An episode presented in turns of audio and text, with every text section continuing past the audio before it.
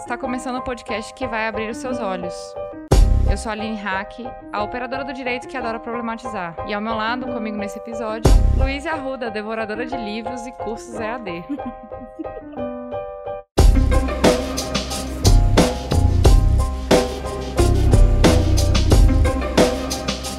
Gente, a pauta tá difícil porque a Luísa está fazendo 25 cursos EAD. Eu amo viver no futuro, gente. A gente não precisa se deslocar para estudar. Acabou a vida. Mas vamos lá. Vamos dar as mãos para começar esse episódio, que é um episódio muito especial. A gente está querendo falar com vocês sobre sororidade. Uma palavrinha que se tornou mais comum aí nas redes sociais. Aí você me pergunta, beleza, o que é sororidade? Sororidade ela vem do latim sororis, que significa irmã, mais idade, que é qualidade. É importante a gente partir do ponto inicial do que significa a palavra para a gente começar a esmiuçar o que ela re realmente representa. E aí, vocês param para pensar quando que as mulheres deveriam ter a sororidade? Quando, como funciona a sororidade hoje e como deveria funcionar também, né? A, a sororidade, ela parece um pouquinho com fraternidade, que é também um conceito de irmandade, normalmente usado pelos homens. Mas o contexto, né, da sororidade, ela vem da soma da empatia, que é colocar no lugar do outro, e o do altruísmo, que é o amor e interesse pelo próximo. Mas não é só isso, né, Lu? Não, não mesmo. Por que, que a gente precisa de uma palavra para falar da irmandade entre mulheres, se a fraternidade existe? O significado da palavra pode ser o mesmo, no, no quesito da irmandade, mas ela foi é, apropriada pela cultura patriarcal onde a gente vive. Então, é, a gente precisa explicar o que é a sororidade, mostrar para as mulheres que elas têm que construir essa relação, porque os homens, eles já crescem, é uma coisa tão orgânica que a gente não sabe nem onde começou, que eles já crescem com esse entendimento de que eles têm que proteger, se proteger entre si, eles têm que, é, por mais que você não concorde com um ponto de vista ou outro, já existe ali um, um nós homens, enquanto a gente pode perceber na linguagem das mulheres que se fala muito as mulheres e não, não nós, nós mulheres. mulheres. Pode perceber até, analise os episódios anteriores que com certeza a gente fez isso, porque é uma coisa tão antiga que não tem como. É, é o processo de desconstrução mesmo a gente conseguir perceber na nossa linguagem o quanto a gente endossa essas coisas. Pois é, e a própria irmandade, ela significa respeito, ela significa dignidade e ela significa tratamento igualitário. Sim. Né? Então, a gente precisa fazer essa construção e desconstrução linguística do masculino universal e até mesmo do, das mulheres para nós mulheres. Então, a partir de agora, a gente tenta, né? Sim, estamos o... nos policiando para aprender a usar uma linguagem inclusiva sobre nós mesmos. Sim. Por quê? Porque a sororidade ela tem uma finalidade. Essa palavra ela não surgiu do nada. Ela tem uma dimensão muito é, importante, que é uma dimensão ética, uma dimensão política, uma dimensão prática. Então a gente tem que olhar tudo que, que consegue tocar a palavra sororidade, né? E principalmente que exercer a sororidade ela traz relações positivas saudáveis. Esse eu, eu acho que essa é a grande finalidade da sororidade, né? As relações positivas saudáveis entre as mulheres. A gente fala, a gente pode ver, fazer um paralelo assim entre é, o empoderamento enquanto uma, um instrumento individual e a sororidade enquanto um instrumento coletivo de empoderamento. Então, quando a gente exerce a sororidade, a gente empodera outras mulheres, a gente empodera nós mulheres como um coletivo. É uma multiplicação feminina do mundo. A gente parte de si, do nosso gênero como mulher, do nosso empoderamento, e com isso há uma recusa da supremacia, da centralidade do homem como um símbolo universal, e aí, por nós compartilharmos essa, esse empoderamento, outras mulheres também podem se sentir empoderadas e juntas nós promovemos a sororidade. Então, identificar-se como mulher é o primeiro passo para a sororidade. Lembra daquele episódio anterior que a gente comentou sobre empoderamento, que a gente falou que o empoderamento ele partia de você?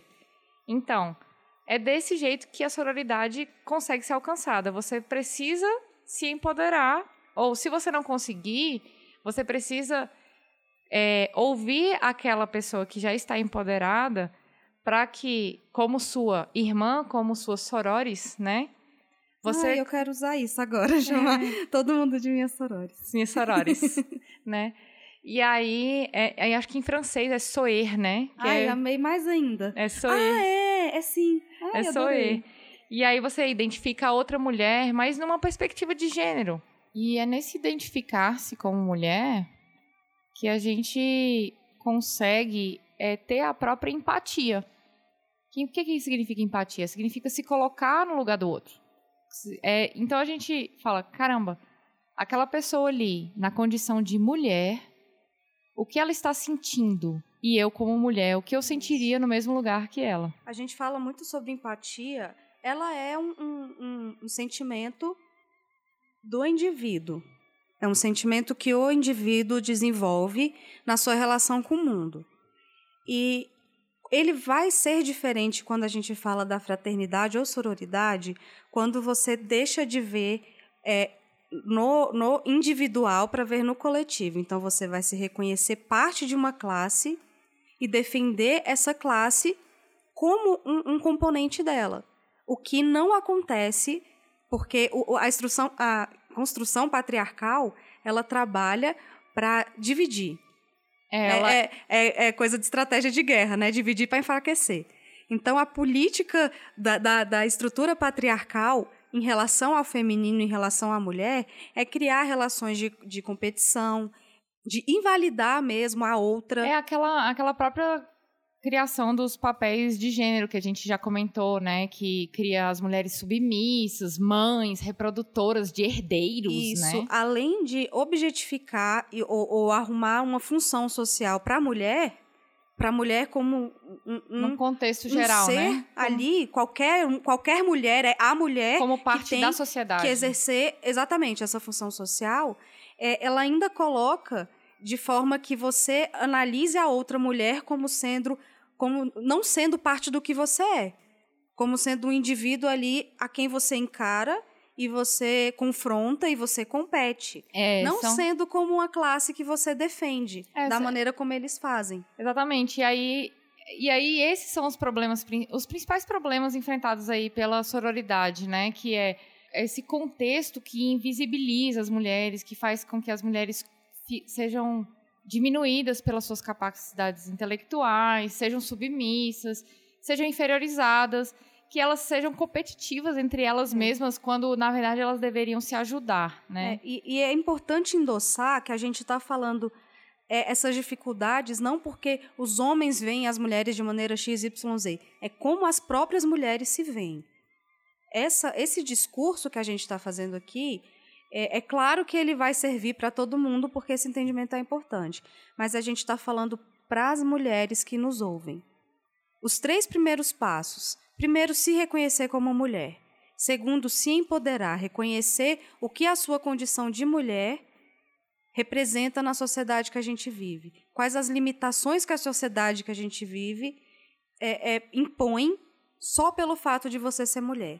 Esse reconhecimento e a, e a sua luta, a sua é, é, insurreição contra isso, que vai ser o seu movimento de empoderamento, porque você não vai permitir que essas coisas aconteçam. Pois é. E, aí... e a partir desses dois, a unificação desses dois momentos, você vai ser capaz de ter sororidade com as outras mulheres. Que é a sororidade em prática, né? Então você tem que também olhar como você se comporta em relação a outra mulher, como você você, você já julgou outra mulher porque ela estava pelo que ela estava vestindo, pelos hábitos dela, por quem ela estava se relacionando, pela profissão dela.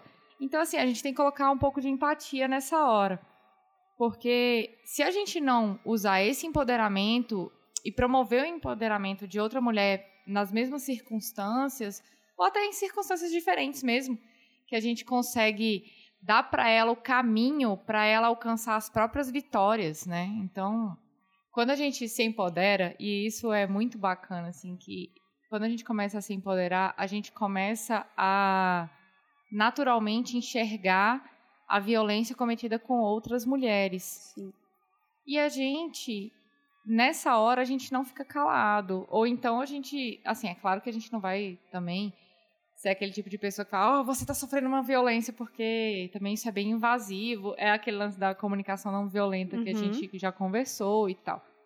Mas a gente precisa, às vezes, de uma mulher empoderada perto da gente, porque. Às vezes não, sempre. Sempre a gente precisa de uma mulher empoderada perto da gente, porque até as mulheres empoderadas precisam de outras mulheres. Claro, porque uma, uma mulher empoderada num contexto masculino, ela infelizmente não é nada. É, ela não consegue exercer o poder dela ali, porque existem outros homens para vetar o poder dela mas é num contexto social, é num contexto até político, né? E aí as mulheres elas vão puxando umas às outras, elas vão é, dando esse esse caminho, dando as chaves para abrir as portas, para abrir as correntes, né? Uhum. E aí a gente vai ouvindo e trazendo histórias de de colegas, de pessoas que estão próximas, de familiares que a gente vê que não conseguem ex exercer o empoderamento simplesmente pelo fato de desconhecer que elas estavam sofrendo violência. Isso é o que mais acontece. Pois é, e a gente e aí a gente fala assim, cara, nós mulheres estamos sofrendo tanta violência, nós estamos sendo tão julgadas, por quê e por quem? Porque a gente consegue já a gente já deu algumas pistas, né? A construção de estereótipos, a construção de papéis sociais. E por quem? As mulheres são a todo momento, nós mulheres somos a todo momento julgadas pelos homens e por nós mesmas. Por nós mesmas. Então, tá na hora da gente ter um pouquinho de empatia. E tá na hora, eu não tô falando para você ter aquele lance de você não é obrigado a concordar 100% com outra mulher. Uhum. Não obrigado. As pessoas, elas, elas têm opiniões diferentes. Elas têm é, jeitos de agir diferentes. Cada indivíduo é único. Cada indivíduo tem a sua o seu livre-arbítrio, tem cada indivíduo tem a sua forma de agir e tem as consequências dos seus atos também. Só que se a gente começar a, a desconstruir as camadas, é, é aquela questão lá que eu estava falando, tira todas as peças e deixa só o que você gosta, se a gente tirar todas as peças ali daquela mulher que a gente não gosta, por exemplo, eu não gosto daquela opinião que aquela mulher tem, ou que eu não concordo com o viés político dela. Mas tenta enxergá-la como mulher, como gênero. Um, um ponto, por exemplo, você está na balada e tem uma garota com vestido super justinho, super decotado, justo, é, justo não curto, e você não gosta daquela roupa. Você não usaria, você acha que mostra muito do corpo, não é seu estilo, e aí aquela garota também está bebendo. Aí você acha que também não deveria beber tanto, né? Sei lá, você perdeu o controle de si, qualquer coisa assim. Mas aí você vê um cara chegar naquela garota na balada. Aí você vê que ele está tentando tocar na perna dela porque está exposta, porque a roupa é curta. Tá, você não gosta daquela roupa, você preferiria que ela não estivesse bebendo. Ótimo, ela não é você. Você não fazer isso, show de bola. É onde você tem controle. Agora, sobre a outra pessoa, você está vendo aquela situação que você não gosta, mas você acha que justifica um cara chegar perto dela e agir de uma forma abusiva, de uma forma invasiva? Pois é, vamos dizer não. que se ela não tivesse com nenhuma daquelas roupas e não estivesse bebendo, se ela fosse simplesmente uma mulher ali na porque, mesma situação. Porque é o que ela é. É o que ela é. Você não é obrigado a gostar das mesmas coisas que as mulheres, que outras mulheres gostam. Eu e a Luísa, nós temos jeitos de vestir completamente diferentes. Nós temos formas de agir completamente diferentes e a gente se complementa aqui no podcast, inclusive. Nós temos amigas diferentes também, que vêm com histórias diferentes ainda bem, né? Sim. e aí, eu tenho certeza absoluta que eu não concordo com algumas coisas que a Luísa faz e ela tem e ela não concorda com algumas coisas que eu faço. Mas eu tento identificar ela na posição de mulher e ela tenta me identificar na posição de mulher. Então, se eu sofro algum tipo de violência, e aí, gente, lembra lá do episódio da violência, que a violência não é só uma violência física. Ela é uma violência psicológica, ela é uma violência financeira. Ela tem um viés, vários viés, assim. E é, é, muito triste a gente observar que é, as mulheres entre si, elas exercem principalmente essa violência psicológica. Quando a gente, nós mesmas falamos, ah, aquela ali é uma piranha. Pois é, eu acho que nós, Ou... nós mulheres deveríamos tirar é, palavra vagabunda, fútil é, e sinônimos, né? Do nosso vocabulário. Porque isso não diz respeito à mulher, isso é um valor pessoal e cada um tem o seu. Você pode concordar ou não. Agora, você rotular uma pessoa. E quando a gente está falando aqui, é uma coisa que você sempre tem que ter em mente. Quando a gente está falando, tudo que a gente fala, todas as nossas posições, são voltadas para a discussão de gênero. Então, não, não usa. Se um cara vier falar, ah, mas nem todo homem, quando a gente está falando sobre comportamentos abusivos e violentos, ou falar, mas tem mulher que também faz. Sim, a gente está falando de agressões pontuais por uma questão de gênero. Então, que vocês tenham isso balizando tudo que vocês estão absorvendo do que a gente fala. O interessante é justamente isso. Vamos pegar a, o próprio exemplo da mulher na balada aquela mulher ali, ela tá com uma roupa curta e, e ela tá bebendo, mas ela tá com roupa curta porque ela quer. Às vezes é o jeito que ela se sente bem, às vezes ela se sente super gostosa com aquela roupa. Então, até mesmo é um instrumento de empoderamento dela. Sim, sim. E aí, é, e ela tá bebendo, às vezes, às vezes ela é tímida. Assim, eu tô tentando me colocar no lugar da mulher que tá bebendo na balada. É, e aí, às vezes, ela tá bebendo porque ela gosta. E sabe o que é o mais interessante disso tudo? A gente não precisa justificar por que, que a pessoa está fazendo o que ela está fazendo. Exatamente, porque nessa A gente hora... só não pode jamais, por essas questões, relativizar quando ela sofre uma violência. Porque nessa muito hora... menos exercer essa violência, muito menos sobre outra mulher. Porque é nessa hora que a gente culpabiliza uma vítima. É nessa hora que um estuprador deixa de ser culpado porque uma mulher estava usando uma roupa curta, sendo que uma coisa não tem nada a ver com a outra. Uhum. Então a gente começa a nesse nessa historinha aí da da menina da roupa curta bebendo na balada partir para situações muito mais complexas de relacionamentos de, de mulheres que ela fala assim: ah, eu me relacionei com um cara e ele foi assim. E aí depois, num grupo de mulheres, aí ela fala: oh, mas eu fiquei também com ele e ele era assim. E aí vai olhando uma, uma cadeia de, de relacionamentos abusivos que esse cara fez com várias mulheres que elas acabaram virando amigas por alguma sorte do destino. E uma chega e fala assim: Não, mas eu não acho que ele seja babaca, assim. E aí, e aí que pega no ponto. Por quê? Ou ele não era babaca com ela, ou na verdade ela não conseguia enxergar o quão babaca ele era. Eu tô procurando aqui um, um, um tweet que ilustra perfeitamente. Acho que eu vou colocar até de imagem para a gente divulgar esse, esse episódio. O Twitter é arroba Twitter da Fabi. E aí ela disse o seguinte: se um homem me trata bem, mas trata mal as outras mulheres da vida dele, eu não sou a exceção, sou a próxima. Então é importante a gente considerar isso quando a gente fala de sororidade, porque tem muitas vezes. Não, quem, quem nunca, né? Falou, não, mas comigo é diferente.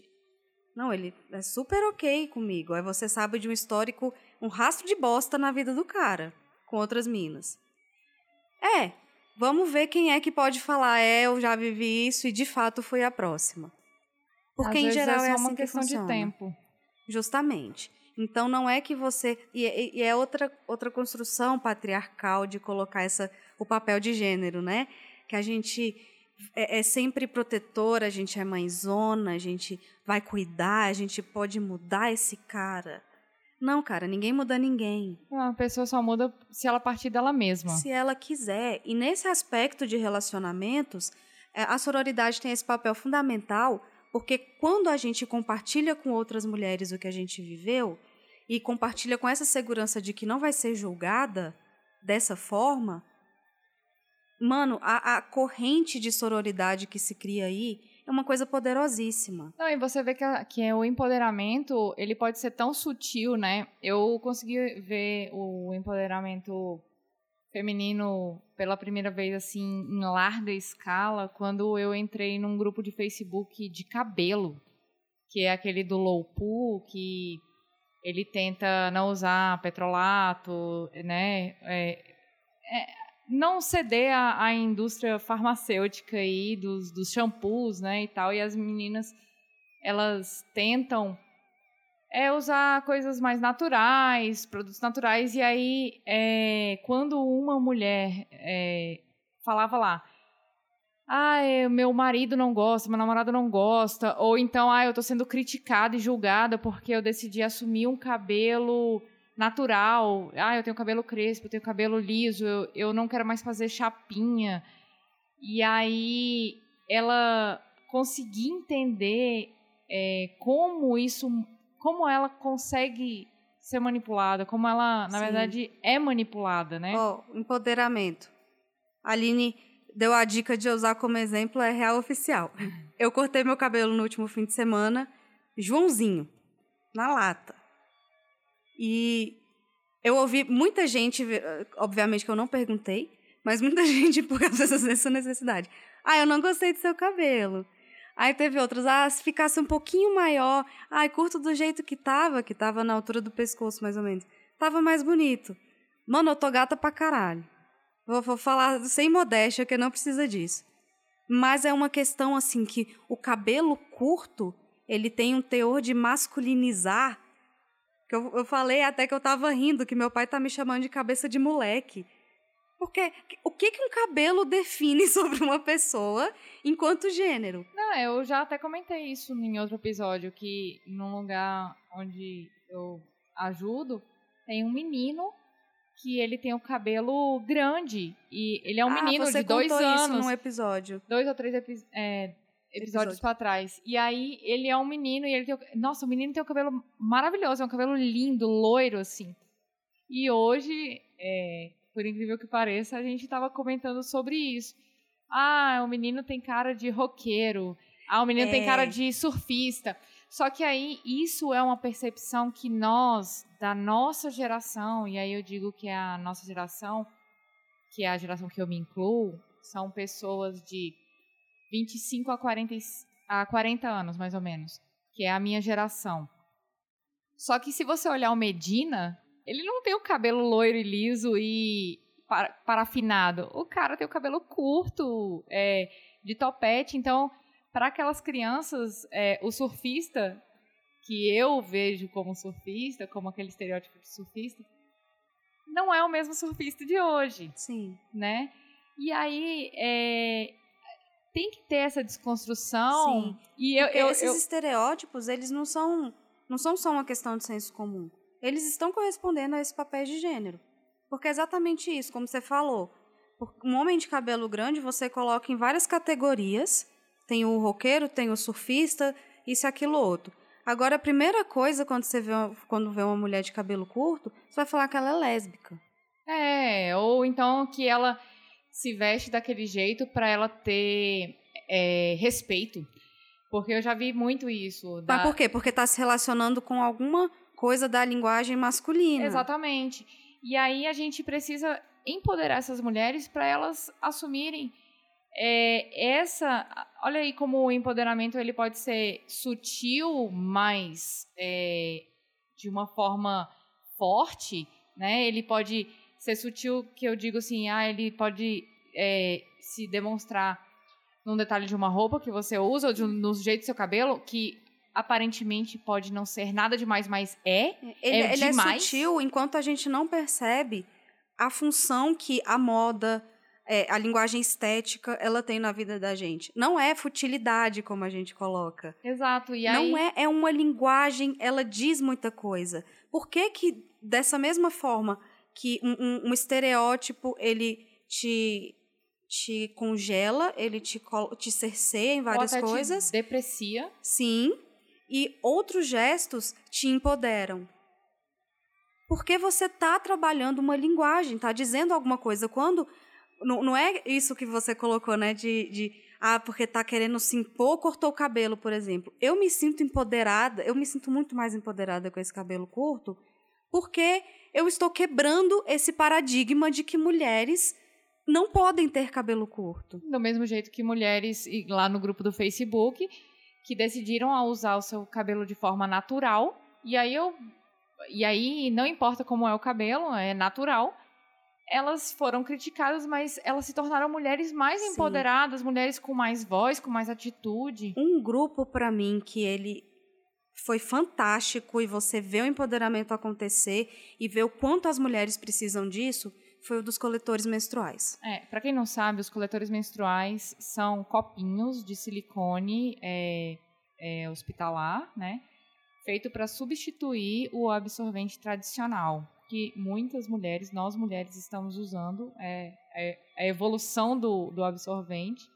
E para essas mulheres conseguirem usar o coletor menstrual, elas precisam conhecer o próprio corpo. Sim. Porque o que acontece é um, eu, a maioria das mulheres já usou OB, que você é um, um, um canudo de algodão que você insere no seu canal vaginal é um cano de algodão, ele está absorvendo tudo que está ali, além do sangue menstrual. Outra relação, quando você não usa OB ou absorvente normal que seja, a relação com os fluidos corporais.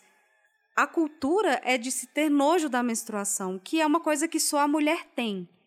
E Mas o que, que, que acontece? Só, ter, só a mulher. É, por que, que existe o nojo? Por que, que, que, que a relação ser mulher e ter nojo tem a ver? Isso. E até mesmo pela pelo, pelo estereótipo de gênero, de reprodutora também. Olha, você não tem que é, dar valor à sua menstruação, porque em, em, em, coisas, em documentos antigos eu já li a respeito de que as mulheres valorizavam a menstruação como se fosse algo sagrado. Sim, sim, tanto que tem uma relação com, com o, o ciclo lunar.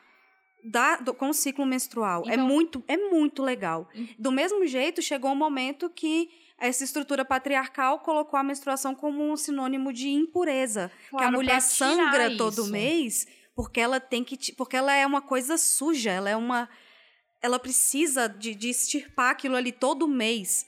Sabe? E isso enfraquece a mulher. Isso já diminui a Até mulher. Até mesmo sexualmente, né? Em todos os aspectos. Em todos então... os aspectos. Ela se vê o quê? Como uma, uma coisa tão suja que ela precisa sangrar. O sangrar é uma coisa.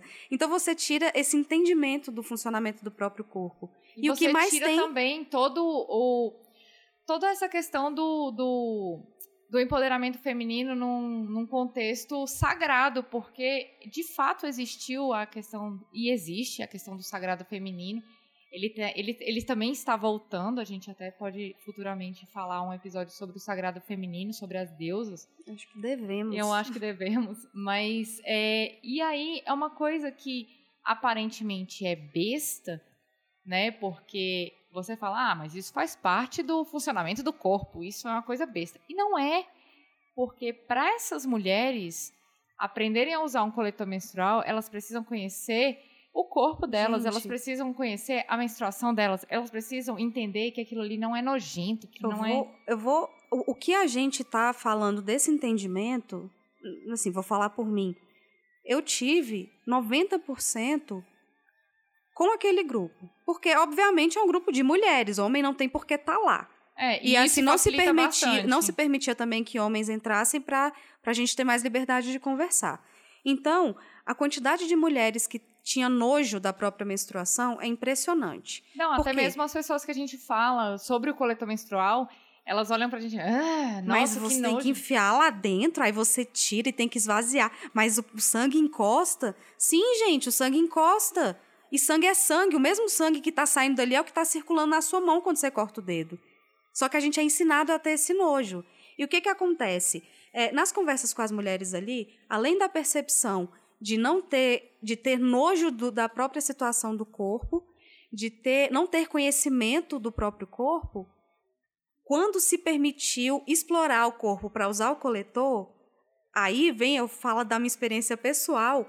Cara, o coletor parece uma coisa tão simples, mas é tão empoderador, porque, cara, só a mulher sabe quão incômodo é o período da menstruação. E ele deixa de ser. Porque, assim, você tá usando aquela absorvente, parece uma fralda. Você, cada hora que você se mexe, você tosse. Aí trava, né? Segura o corpo aqui pra lá. Vazou. Vazou, vazou, vazou. Tu sujou minha roupa, deu merda. Toda mulher sabe o que é a sensação. E com o coletor, você simplesmente coloca lá, você não sente absolutamente nada você pode ficar o seu dia inteiro de trabalho, é, até 12 horas até do seu dia você usando. Pode, você conhece o seu corpo e sabe quanto tempo ele pode ficar lá dentro. Isso. Você é obrigada a conhecer o seu é, corpo para usar. Você tem que prestar atenção no seu corpo funcionando. Só que aquilo ali você não está sentindo nada. No meu segundo mês, eu de coletor, a gente foi pra Chapada, a gente fez trilha, tomou banho de cachoeira, fez tudo, porque eu tinha um coletor. Se eu usasse absorvente ainda se aquilo não fizesse parte da minha vida, eu estava limitada a uma atividade simples. E por que, que o coletor não existiu antes? Por que não chegou antes? Por quê? Precisamos vetar as mulheres. É! E são as mulheres que trazem isso de volta. É a sororidade que traz. Porque imagina, se aquela mulher. Eu acho que o coletor foi ideia de uma mulher não pode ter sido, dúvida. não é O homem nunca ia saber por que, que a gente precisa do coletor menstrual. E aí precisam de outras mulheres para comprar a ideia, para disseminar essa não, ideia para dizer que é bom. A partir daí a gente já pode pensar isso. Quando a gente fala sobre a necessidade de ter mulher, mulheres legislando. Cara, só uma mulher poderia perceber por que a gente precisa de uma, um instrumento como um coletor menstrual para não estar limitada no período da menstruação. Então, é uma mulher que ela vai saber como a mulher se sente quando ela está gestando, quais as necessidades que ela precisa de assistência médica, é uma de mulher que sofre violência, que ela sabe como a outra se sente Sim, quando está sendo violentada, qual ela... é a necessidade dela quando ela está sofrendo violência. Isso. Porque quando a gente falou que os movimentos feministas criaram as delegacias especializadas para a mulher? Porque mulheres sabem porque a gente precisa de um, de um atendimento diferenciado. Isso não é privilégio, isso não é capricho. O privilégio é quando os outros têm tudo e falta para alguém os outros que têm tudo que são privilegiados. Se a gente precisa de uma coisa diferente, é porque o que está aí não nos atende. E a sororidade ela entra nisso, porque as mulheres ela é isso. Ela é isso tudo. Nós mulheres nós damos as mãos e aí fala: "Vem, vem comigo, porque eu sei que vai dar certo". E se não der certo, a gente se apoia e tenta fazer dar certo. E, e por que que a gente desde o início a gente falou que a sororidade ela tem uma dimensão ética, ela tem uma dimensão política, ela tem uma dimensão prática, porque a gente precisa de colocar tudo na prática, a gente precisa de dar as mãos mesmo. E aí, ah, ah, mas eu não sou obrigada a concordar com aquela mulher porque ela tem uma opinião diferente da minha. Beleza, a minha opinião e a dela são diferentes, mas e aí? O que, que a gente pode fazer com a opinião dela e a minha para construir uma coisa boa para todo mundo? Porque ninguém não vai achar em lugar nenhum é, pessoas com opiniões iguais o tempo e, todo. E a gente não precisa ter as mesmas opiniões, não se trata disso. A diversidade ela complementa. Sim, a gente precisa ter apoio. É isso, não é concordância, não é endosso, é apoio, é saber que tem alguém do lado, independente do que você acha ou deixa de achar. Alguém disposto a te proteger como a si mesmo. É disso que sororidade trata. Então, quanto mais mulheres se mostrarem é, estiverem efetivamente ao lado uma da outra. E não digo só em situação de abuso, apesar de que todas acabam sendo uma situação de abuso, é, né? Acabam, é porque a violência é o, é o gaslight, um mansplaining lá que a gente comentou, né? Era esse onde eu queria chegar. Por que que essas ferramentas de violência masculina, de violência patriarcal, elas funcionam?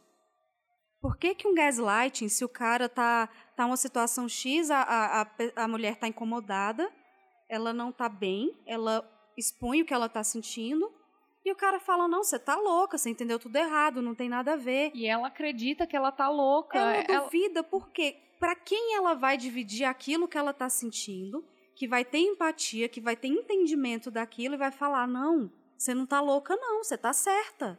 Pois é, e aí a gente vai vendo assim, esses grupos de Facebook, como o do Loupu e até dos próprios coletores, viraram outros grupos para mulheres discutirem outros assuntos. Eu tive a sorte de participar de alguns que elas discutiam sobre sexualidade, sobre é, é, sobre é, métodos contraceptivos, discutiam sobre violência doméstica. Tem um grupo muito bacana que ele se chama Vamos Juntas, que são, é, é um coletivo de mulheres para ajudar outras mulheres que têm que sair tarde do trabalho e têm medo porque a situação de violência ela é evidente, principalmente em mulheres que estão sozinhas, porque infelizmente nós somos é, submetidas a essa violência todos os dias e nós temos medo delas. Uhum. E nós precisamos disso. Então, tem o Vamos Juntas e tem o Chega de Fio Fio também, que é do coletivo Tink Olga, que é muito bacana. Elas fizeram um mapeamento de locais que estava acontecendo violência. Então, assim, você entra lá no site do Tink Olga, que, ou então se você jogar na internet Chega de Fio Fio, você tem um mapa da sua cidade, onde mulheres é um coletivo, é mulheres que alimentam aquele, aquele site, existe um cadastro, e você diz assim, olha, nessa rua aqui eu já fui é, já fui assediada. cantada, já fui assediada, já passaram a mão em mim. E aí outras mulheres vão olhando e, e falando: caramba, eu também sofri essa violência nesse mesmo lugar e às vezes é do mesmo cara. E isso faz com que as mulheres é, se auxiliem para diminuir a violência com elas, né? E elas até mesmo se resguardarem, uhum. né? E aí vem outros mais especializados eu conheci uma rede de apoio de vítimas de violência aqui no Distrito Federal que foi construída pela internet, mas é uma rede de apoio de vários coletivos, de várias ONGs, de igrejas e tudo mais. Assim, o que, que eu acho mais importante é, é claro que todo, todos esses, esses movimentos, esses coletivos, eles já são uma, uma concretização de movimentos de sororidade e são já instrumentos políticos até. E mas eu, eu fico pensando quanto em nível da nossa vida diária mesmo, é que, que a prática da sororidade ela faz diferença, porque a gente não consegue se engajar nessas coisas tanto para como agentes, né, para ajudar, para oferecer alguma coisa, quanto para buscar ajuda nelas, quando ali na nossa vida diária, no nosso nosso contexto, a gente não sente esse apoio. A gente não constrói essa rede entre as mulheres que a gente conhece. Pois é, eu posso dar até uma, um depoimento pessoal que aconteceu comigo semana passada, eu até compartilhei no, no Face, que é que é a questão do, do empoderamento e da sororidade, que uma mulher, eu tava, a situação foi a seguinte, eu tava pedindo uma pizza no balcão, e aí uma garçonete chegou e a, e a atendente estava me atendendo ali, estava fazendo meu pedido, e a garçonete chegou e falou: Cara, resolveu lá e tal, e você é o cara. E na hora, assim, a gente vai. A gente começa, depois que a gente é, começa a estudar sobre o feminismo, que a gente se empodera, que a gente tem contato com outras mulheres, com a violência, a gente consegue identificar as sutilezas. E eu fiquei é, extremamente. É na hora, né? É na hora. E eu fiquei extremamente incomodada com aquele você é o cara. Porque eu me lembrei que na minha adolescência eu achava o máximo quando alguém falava que eu parecia um cara. Porque eu conseguia me igualar aos meus amigos. E depois eu pensei, não, cara, eu não sou um cara. Eu sou um mulherão da porra. E aí, com isso, eu fiquei extremamente incomodada porque tá tão naturalizado que a mulher acaba achando que aquilo ali é um elogio, quando na verdade não deveria ser. E aí eu fechei a cara pra garçonete e aí ela achou que eu tava incomodada porque ela interrompeu o meu atendimento ali. E aí ela, ou oh, me desculpa, por favor, eu interrompi aí. E aí eu na hora, eu eu não, não tenho eu não tenho esse pensamento rápido normalmente, mas eu tive a e eu fiquei mega feliz. Filtro. e aí quando vê já falou. É, aí eu falei, olha, eu só te perdoo se você na você se retratar no que você disse, ao invés de chamar ela de o cara, falar para ela que ela é um mulherão da porra porque ela conseguiu fazer o que você estava querendo fazer. E, além disso, toda mulher que, acha, que, que fizer algo que você acha foda, você chega pra ela e fala, cara, você é um mulherão da porra. E aí, a atendente, na hora, o semblante dela virou outro, assim, ela ficou com um semblante assim, tipo, caramba, é mesmo, né? E aí, a outra falou, caramba, nunca tinha parado para pensar nisso. Uhum. Então, assim, isso é sororidade, né? É um momento, foi um momento empoderador do dia, foi muito engraçado. Mas isso é sororidade, é você chegar para outra mulher e falar: olha, você pode agir de uma forma diferente. Você não precisa enfiar a mão na cara dela, apesar de que algumas vezes isso realmente precisa. precisa falar assim: olha, cai na real, esse cara é um babaca, cai na real. Você está numa situação de violência, cai na real, seu chefe está te abusando. E aí, isso promoveu empoderamento para ela, mas também você conseguir falar de forma sutil que, olha, o jeito que você está falando podia ser falado de uma forma melhor.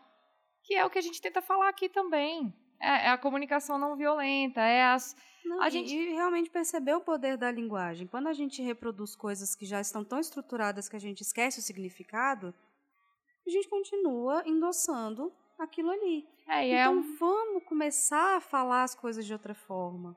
É, as mulheres que sofrem violência psicológica, o gaslighting, o mansplaining, que elas, no final, elas acham que elas estão doidas, que elas estão se sentindo culpadas ou por um relacionamento que não deu certo, ou por causa de uma profissão que não deu certo, ou porque os filhos delas estão em situação que elas não conseguem controlar e que simplesmente faz parte da vida, né? Então, nós precisamos falar isso.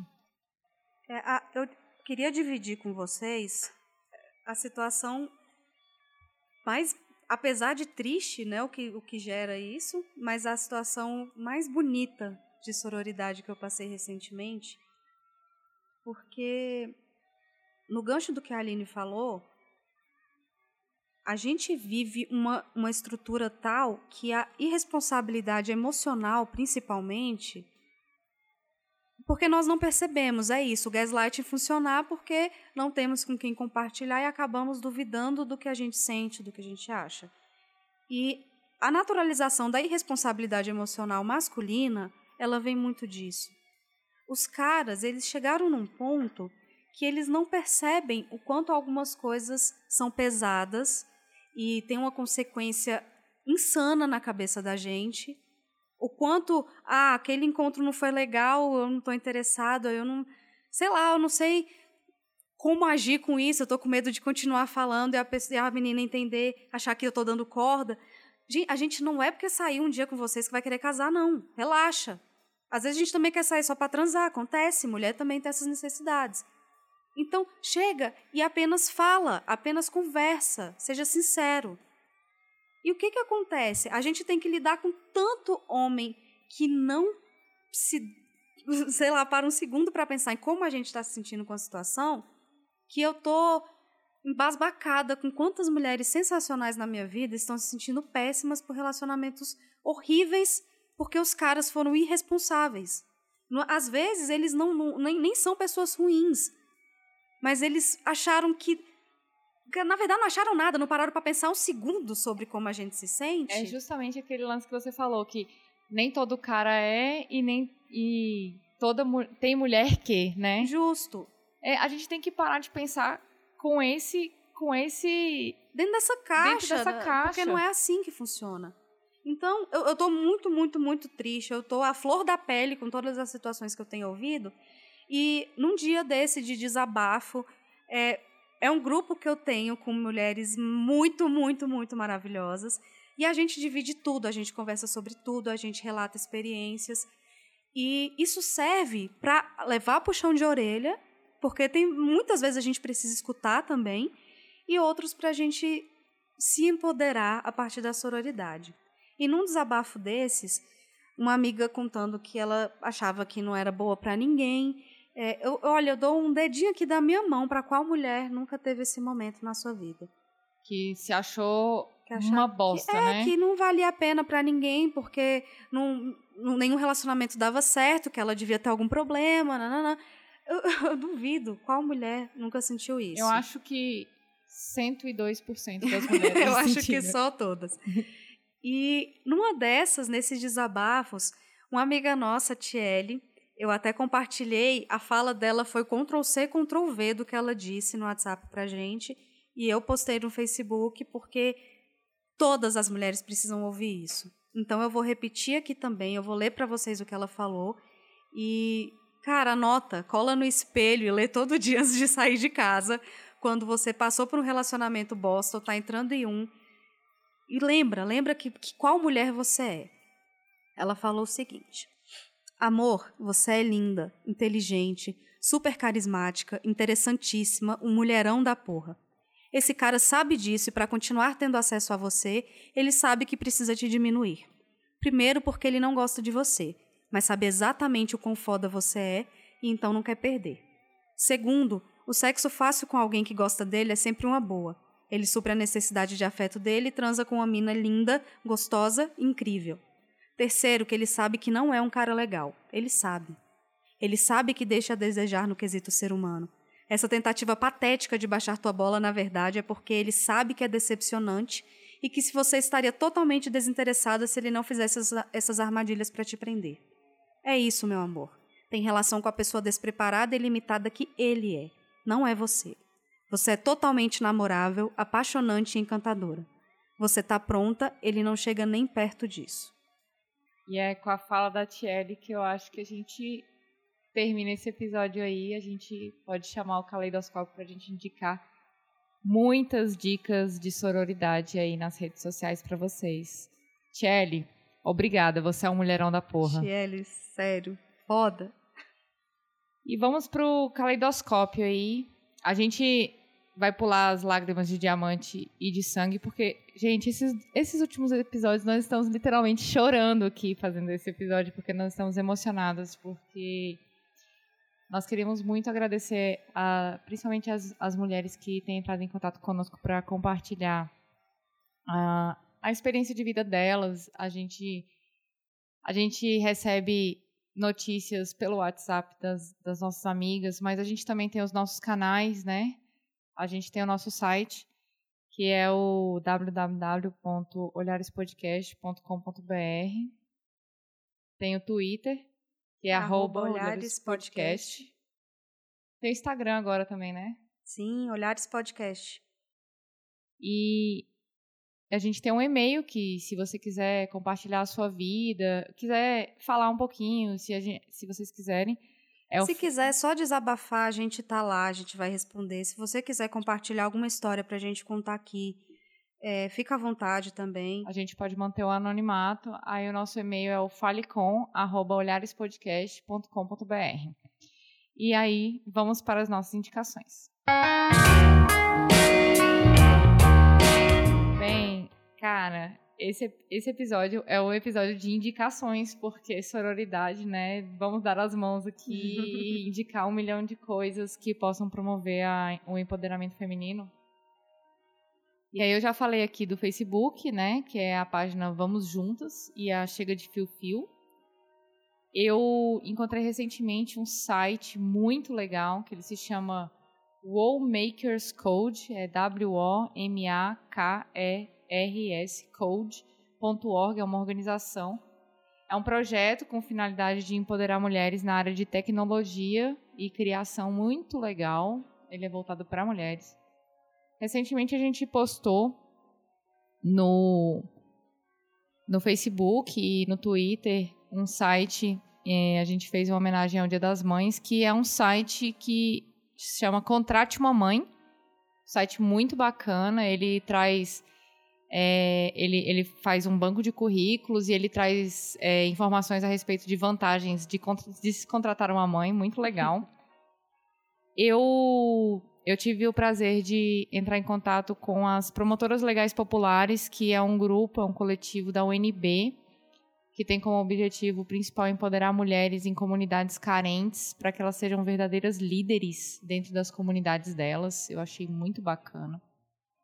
Fora isso, tem outras organizações, como a Cefêmea, a ANIS, a Artemis, tem a ONU Mulheres, tem ah, o projeto... É sensacional, ONU Mulheres. Tem o projeto Eles por Elas também, que ou apesar da sororidade ser entre mulheres, é importante também a participação masculina no empoderamento feminino. Fora isso, também na mídia tem as, a revista Azemina, Asmina, que é muito legal, é uma revista online, e a revista Capitolina, que também é uma revista online voltada para o público feminino juvenil, que elas têm pautas incríveis, reportagens é, investigativas, um corpo um corpo assim de redação fantástico. E tem a Ladies Comics e a Colance and Decote, que, que também é um coletivo de meninas que, que visa empoderar outras meninas Gente, na, na tem mídia. muita coisa, muita coisa. A gente vai colocar o link do máximo de coisa que a gente conseguir lembrar, mas vocês não vão ter muita dificuldade de encontrar outros coletivos, outras pessoas comprometidas também com, com o apoio. E aí eu queria fazer uma menção honrosa aqui nessa, nessa minha lista de, de indicações para o Instagram da Miriam Botan, que é ela, ela, já, ela é uma blogueira que ela é também jornalista e hoje o foco dela é empoderar mulheres que sofrem com transtornos alimentares. Então o Instagram dela ela faz muitos stories assim sobre transtorno alimentar, sobre dúvidas que as mulheres têm a respeito de transtornos alimentares, também voltado, voltado para todas as pessoas que têm transtornos alimentares. E aí ela, eu acho muito legal quando ela posta uma foto assim é, dela em ângulos diferentes e fala, olha, tá vendo aqui é o mesmo corpo, só que é Uhum. ângulos diferentes e que às vezes a mídia sobre- ela é, tem- manipula, né? Ela, ela, o Instagram é o mais legal de acompanhar, que ela direciona para várias outras pautas, vários outros trabalhos que ela faz. Mas tem o canal no YouTube também e tem os grupos no Facebook, para quem quiser trocar experiência nesse sentido. O, experiência não só, né, mas para quem realmente se trata de bulimia, anorexia, esses tran- transtornos alimentares mais sérios. Mas o que ela faz no, no, no Instagram é um serviço muito legal para qualquer mulher, porque ela trabalha muito essa desconstrução da necessidade do corpo perfeito entre todas as aspas do mundo, né? Porque corpo perfeito é o que você tem. E, e ela faz essas fotos que a, que a Aline está dizendo, de ela murchando a barriga numa postura X, aí você fala, caraca, né? Meu corpão, como é que eu chego lá? E depois ela normal, ela relaxada. Um corpo lindo do mesmo jeito, maravilhosa do mesmo jeito, e ela fala, cara, aceita o que você é. Então, a gente, eu falando, eu, Aline, a gente não tem um transtorno alimentar, mas a gente se preocupa com o nosso corpo, não só no quesito saúde. Porque não tem como chegar aquela hora que você vê um baconzinho assim pulando do cos da Não, calça. eu, eu me Aí lembro. você fala, cara, eu preciso fazer uma dieta. Por quê? Você tá, você tá bem, você tá saudável, você tem que fazer dieta porque aquele. O que, que é aquele bacon na sua vida? Eu, eu me lembro de um quadrinho que eu vi pouco antes do verão. Eu acho que foi da Lena. É, é no Instagram também, de uma menina que ela, que ela é, diz coisas do dia a dia dela e tal.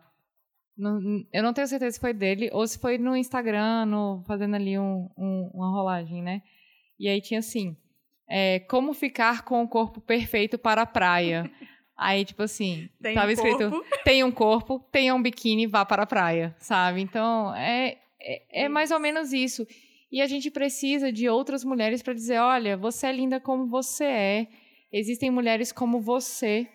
Então, a gente precisa de outras mulheres para dizerem: você é linda como você é, você é, é, é capaz de ser você mesma sem ficar devendo nada para os outros, sabe? Então, empodere-se, vem com a gente. Você Ah, tem alguma indicação, Luiz? Tem, tem, tem. tem. É, primeiro que a aprovação masculina, ela. Bullshit. Você tem, você tem que se aprovar. Tá? Então tá bom. Segue daí.